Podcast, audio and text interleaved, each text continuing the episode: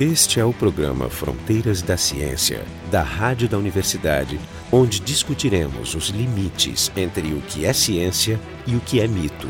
A música é uma das manifestações culturais mais extraordinárias do homem e se discute muito as origens e a possível serventia numa visão funcionalista que ela deveria servir para alguma coisa.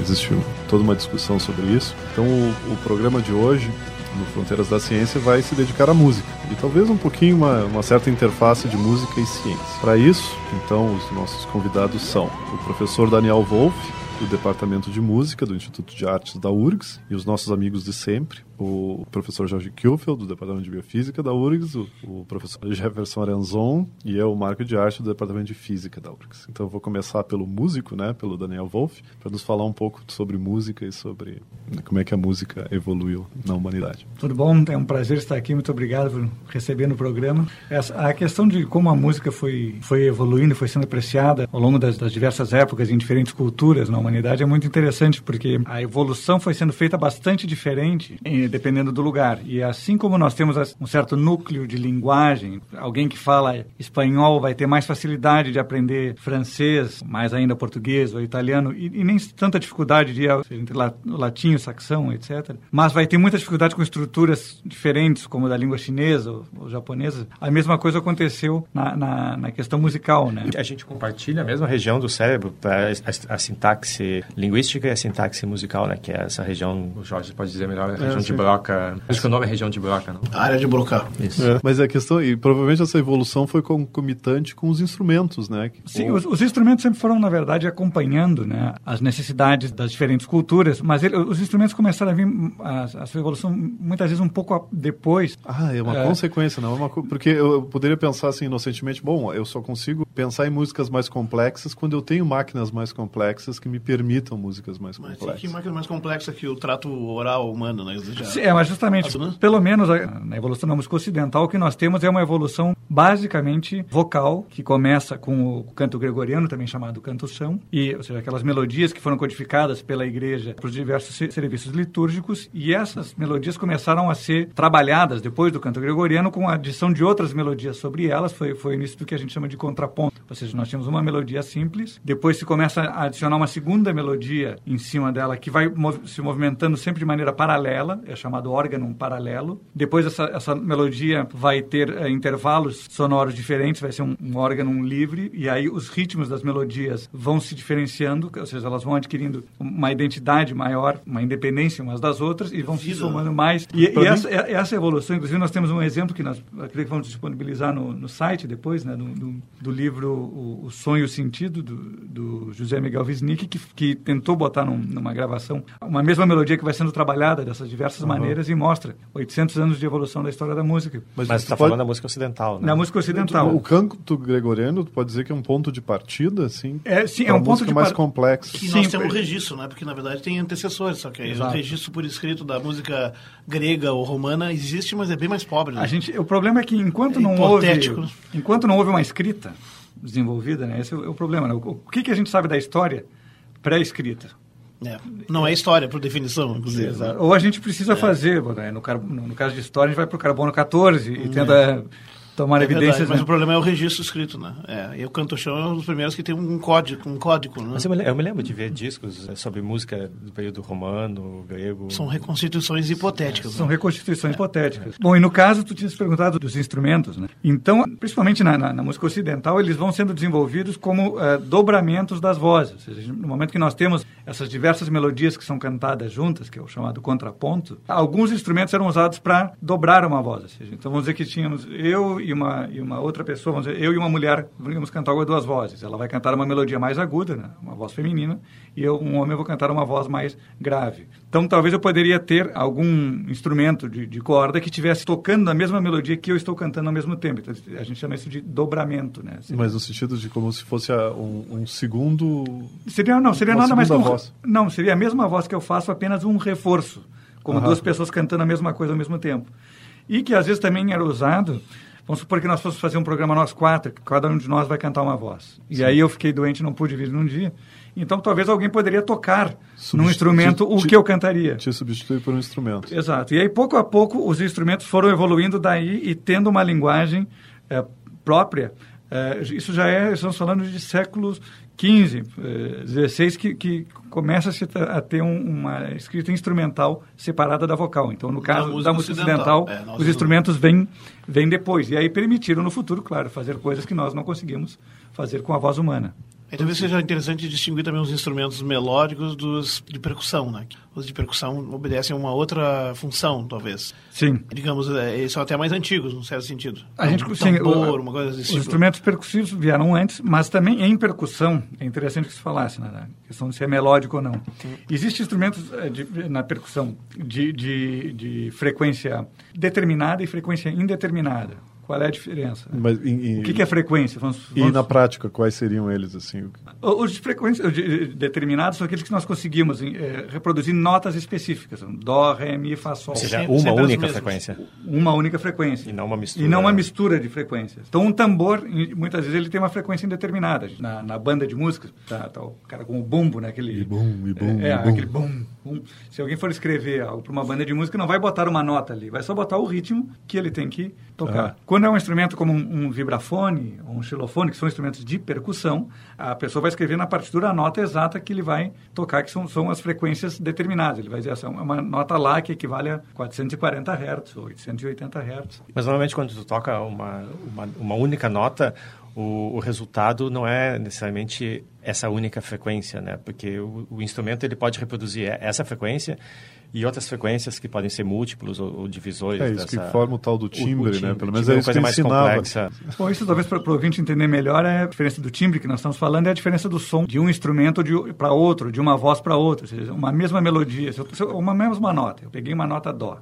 Oh, e toquei ela com uma flauta, e toquei esse mesmo som num clarinete, então eles vão ter a mesma frequência, o mesmo dó, mas eles vão podem ter duas coisas então diferentes: a intensidade, que é o, o volume, a amplitude da onda, uhum. e o timbre, que é o formato da onda. Então, o no caso, a, a, diferença do, do, som da flauta para o som do clarinete, ou do violino, ou da guitarra elétrica tocando aquela mesma nota, é o timbre. É, porque é se, a gente, se a gente conseguisse com que o instrumento produzisse aquela única frequência, todos, todos os instrumentos iguais. iam ser iguais. São Exato. Iguais, é. né? Tem diferentes combinações dos harmônicos. É né? isso que torna interessante a diversidade de instrumentos, são os né? múltiplos. Né? É, Essa limitação do instrumento se depende da, da maneira de como ele é tocado. Tá? Não, sim, mas inicialmente é isso. Se eles produzissem exatamente a mesma onda, mas, sem nenhuma diferença, seria totalmente sem graça a distinção de instrumentos. Eu, eu queria voltar para o eixo central para a música, porque tem muito físico aqui. Daniel, a gente vai tentar puxar para física quando tá certo. puder. Vamos voltar e eu, como gosto de física, vou ir junto. vamos empurrar de volta o programa para a música. A gente estava falando é, então. O gosto da... musical dos físicos é meio discutível, então é, já complica. É. Melhor não. não. Mas a gente estava falando dessas evoluções, eu não sei, te lembra onde é que tu estava tá? Tinhas perguntado sobre é, como é instrumentos de percussão. Sim, os instrumentos de percussão. Não, foi o Jorge que falou dos instrumentos uhum. de percussão. Não, mas a questão era também da, da, de, de, como ela, ela foi evoluindo de maneiras diferentes, porque e, e, aí é, eu vou voltar um pouquinho para a física também, né? O que, que foi diferenci, diferenciado na maneira como a música evoluiu no mundo ocidental e em outras culturas. Não há uma única diferença, evidentemente, há várias. Mas um, algo interessante é como nós dividimos o som. O que, que eu falo em dividir os sons? Né? Todo mundo conhece os nomes das notas, né? Dó, Ré, Mi, Fá, Sol, Lá, Si. Aí começa de novo Dó, Ré, Mi, Fá, Sol, Lá, Si. São essas sete notas. Só que nós vamos num, num piano ver tem aquelas teclas brancas e pretas. Né? Se começar a contar todas as teclas brancas e pretas de um dó até o próximo dó, não, não são sete notas, são doze notas. O que a gente está fazendo aqui é pegando uma oitava, que é o intervalo exemplo, de um dó até o próximo dó, que em física seria o dobro da frequência, né? e dividindo em doze partes. Em geral, a gente chama de doze partes iguais, que é o temperamento. Não vou entrar muito nesse mérito. Né?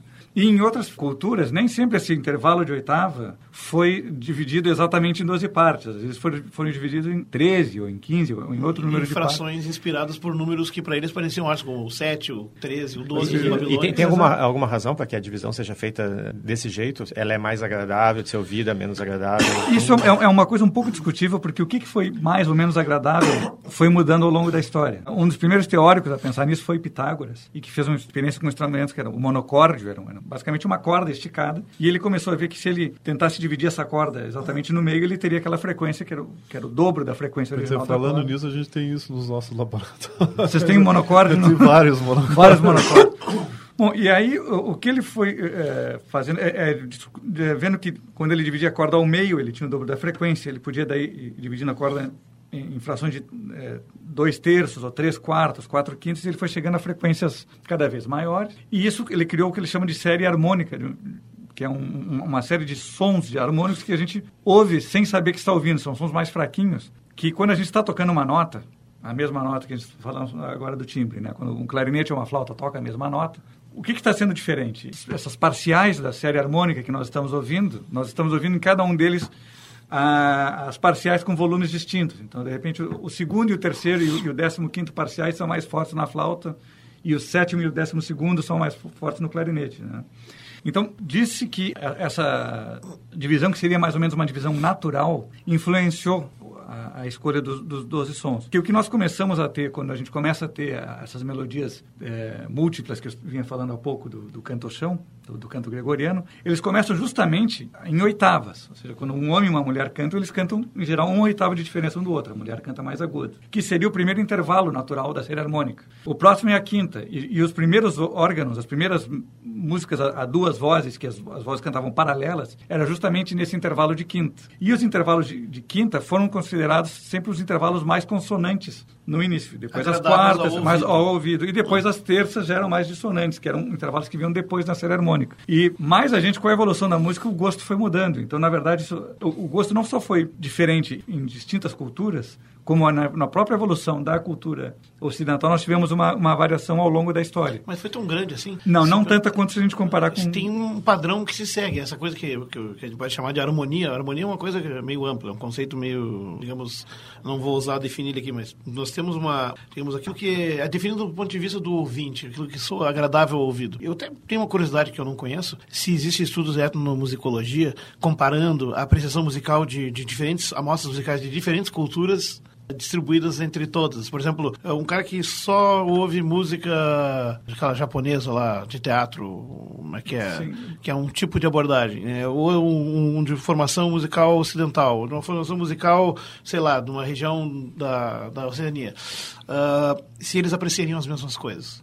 Ou seja, ou se tu botasse lá um trecho de Mozart, um trecho de música japonesa, um trecho de Todo música mundo tal. de Mozart. Qual, qual, seria mais universalmente aceito? Se é que existe. Isso é difícil fazer cada vez mais, porque com o tempo as culturas vão se homogeneizando, já não, não vamos ter como... evita... É, não vamos poder mais fazer. Mas eu imagino que tenha havido estudos desses, não sei se Ex sabe. Existem algumas, algumas evidências de caráter de coisas características universais. Por exemplo e basicamente na, naqueles aspectos da música que mimetizam a linguagem. Vamos compartilhar esse ponto né? a música é um fenômeno universal nas culturas humanas. Eu acho que não há nenhum povo conhecido que registro que não tenha algum tipo de expressão musical. E como também tem a expressão linguística faz sentido né? O interessante é que a linguística ela tem uma estruturação bastante lógica e até matematicamente semelhante as, as, duas são baseadas ah. em unidades né? Ou notas ou, ou palavras eu ou fonemas que, eu tenho que interromper para dizer que esse é o programa Fronteiras das ciência, a gente está discutindo música hoje, ou conversando sobre música, e o, o nosso site é o frontedaciencia.urgs.br. Eu queria então. Não, não, o que eu estava dizendo é que existem, existem experimentos onde eles pegam um trecho musical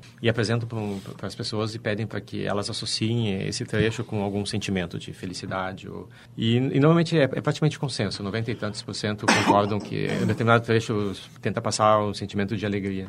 Isso é independente de cultura, porque está associado com os, os tons que, que a nossa voz faz né? Se a gente está falando uma coisa que é mais alegre, os, os tons são mais agudos. Mas tu tem um certo inatismo, na tua opinião? Porque podia ser que até isso fosse arbitrário, né? É, o que pudesse ser aprendido. Não sei se é tão universal isso aí mesmo.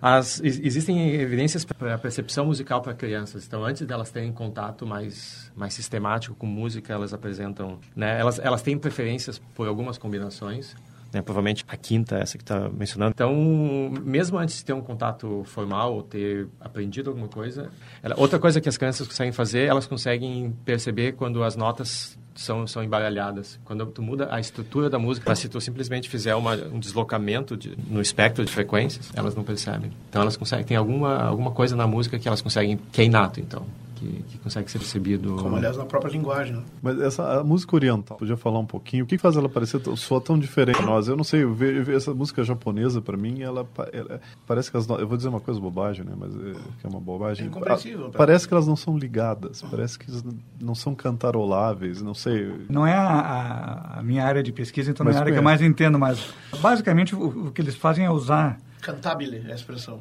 Ah, é? Cantabile, algo cantável lá, viu? Eles usam estruturas e, e, padrões diferentes do que nós usamos. Então, começa que nós, se nós pensarmos assim, já, já, dentro da nossa cultura. Hoje em dia, tem, tem uma música tocando na rádio e o pai está dizendo que é uma porcaria e o filho está adorando. Então, às vezes, já numa mesma, em, em duas gerações que estão ali, uma mesma música de uma mesma cultura já, já não há um consenso. Né?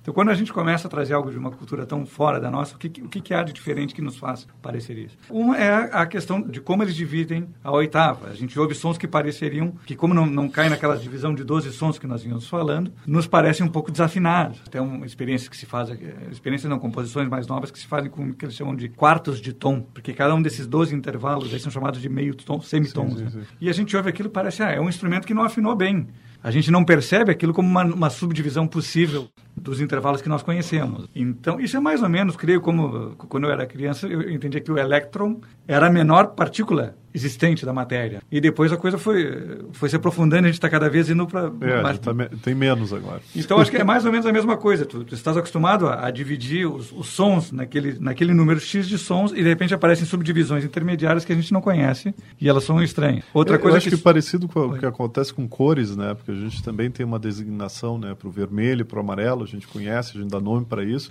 E para o furta-cor ou alguma coisa misturada, a gente não tem nomes. Então, sempre quando aparecem essas cores, elas parecem cores estranhas. Não Sim, eu estaria como, assim. como exemplo a complementar, na verdade, assim, de divisão musical, há culturas, inclusive, que nem fazem uma divisão, exploram o máximo possível de divisões. Por exemplo, na música oriental árabe, né? Uhum. E que foi herdada na cultura da Península Ibérica, na música flamenca, por exemplo, eles usam a figura do melisma, uhum. que é passear entre notas que pertencem à mesma escala que nós, fazendo aqueles, aqueles gritos, aquelas subidas de vai, de floreios e tal, que percorrem muitas notas são totalmente não harmônicas para nós, né? inclusive são mal ouvidos.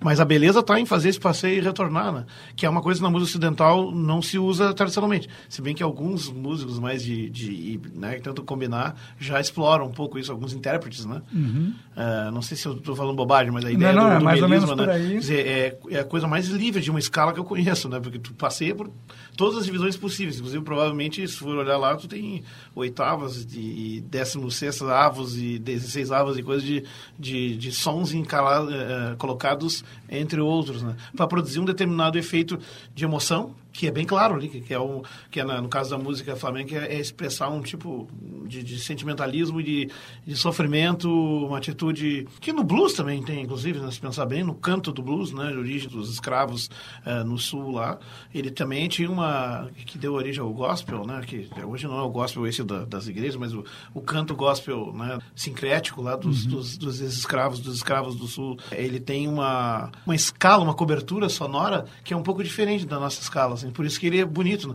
Inclusive, tem afinações próprias do violão que fogem para isso, né? E são um pouco difíceis de apreciar, tanto que eles são os caras que brigam na hora de se aceitar se vai ser gravado num vinil ou num CD, não é a discussão que vamos fazer agora, mas uh, porque no, no, no, CD, devido a, aos cortes necessários se fazer nas frequências, tu perde muitas dessas coisas. Né? Sim. Agora, outra coisa interessante que tu estavas perguntando da, da, diferença da música não ocidental, que não só que eles dividem, ou seja, eles têm mais sons em geral do que nós, como os agrupamentos rítmicos são diferentes. Né? A gente está acostumado ah, naquele dois, um, dois, um, dois, três, um, dois, três, uma valsa, né? E eles às vezes têm, na música indiana, na música eh, árabe, eh, tem padrões de, de 13 tempos, de 22 tempos, de 32 tempos. São, são números, um, me lembrou um pouco naquela palestra que tu tinhas feito sobre números grandes que a gente não consegue é, captar, né? Consegue saber que um número muito grande existe, mas não consegue visualizá-lo. Funciona para nós ocidentais um pouco como isso. A gente está ouvindo parece aquele aquele pulso lá no fundo, a gente não percebe que a cada 32 batidas tem uma batida diferente, mais forte, né? Mas às, às, vezes a gente tem uma, uma, uma, falta de familiaridade, então sinceramente por ser uma, uma, uma, mistura de culturas, né? Por exemplo, eu sei que quando o Stravinsky lançou a Sagração da Primavera, teve revoltas, porque as pessoas não, não, não entendiam aquela estrutura. O próprio Beethoven, quando lançou a, a terceira, os críticos não sabiam o que dizer, porque eu não, eu não sei técnica. A sinfonia dele teve encrenca, porque ele estava seguindo a inspiração do ideário napoleônico de liberdade, né, do, da Revolução Francesa, e ele fugiu completamente aquele esquema da corte, aquela coisa comportadinha, aquelas músicas todas repetidas. E já de cara, na segunda sinfonia, ele já rompeu com. Foi, foi um grande inovador. Foi um né? inovador, com certeza. No caso, até tu falasse do Stravinsky, da Sagração da Primavera, mas é uma coisa interessante de destacar que, na verdade, o que chocou mesmo Jefferson não foi tanto a música dele, mas sim a coreografia que foi feita pelo Nijin Nijinsky. Sim, que estava banhando quase nu, né?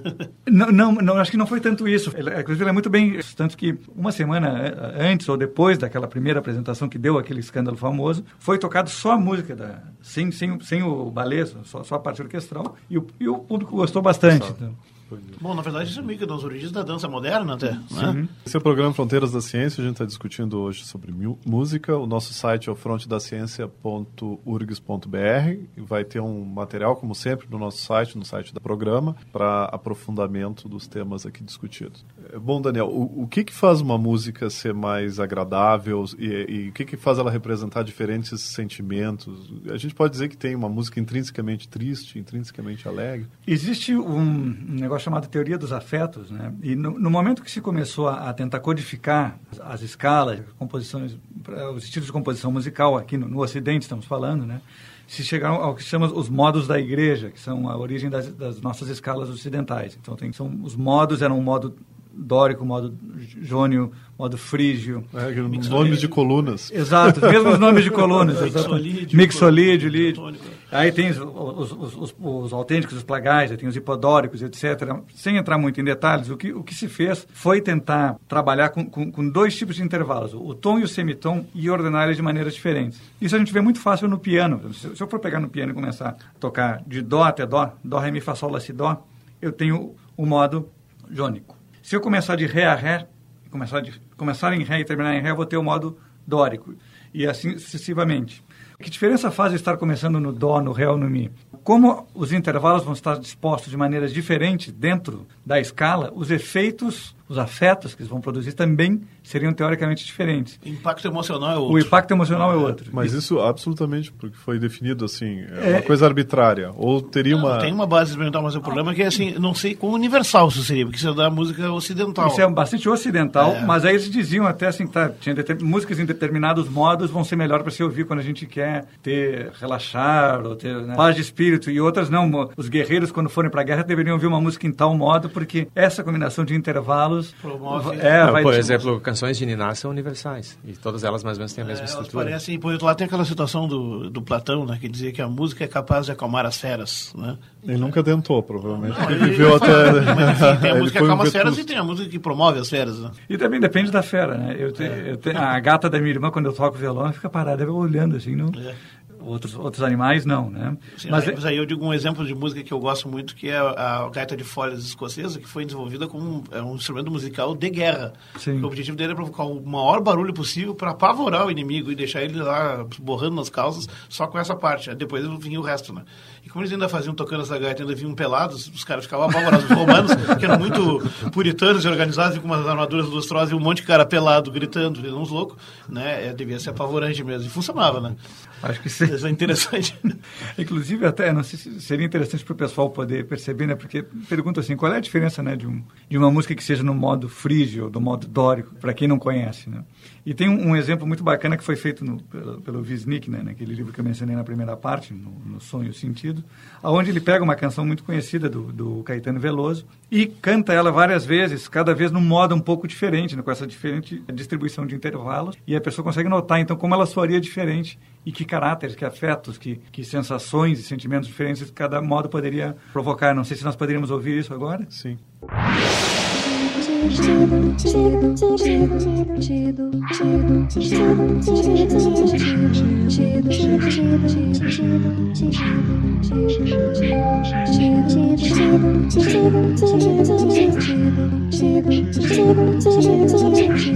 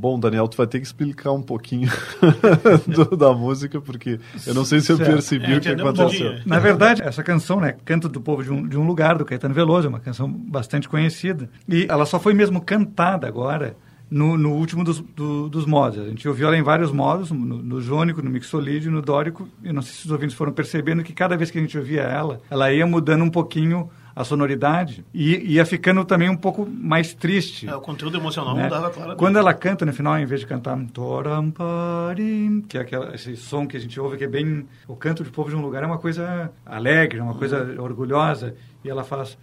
빰빰 포아링. 이 배지 더라람 더로로 Começa a ficar num- numa, numa tonalidade diferente.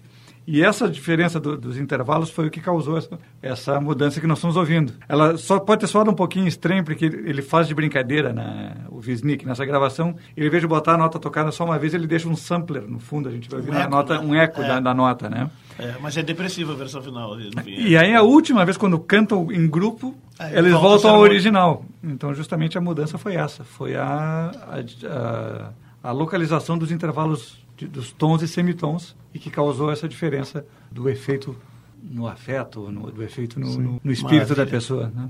Sim, é extraordinário isso, né?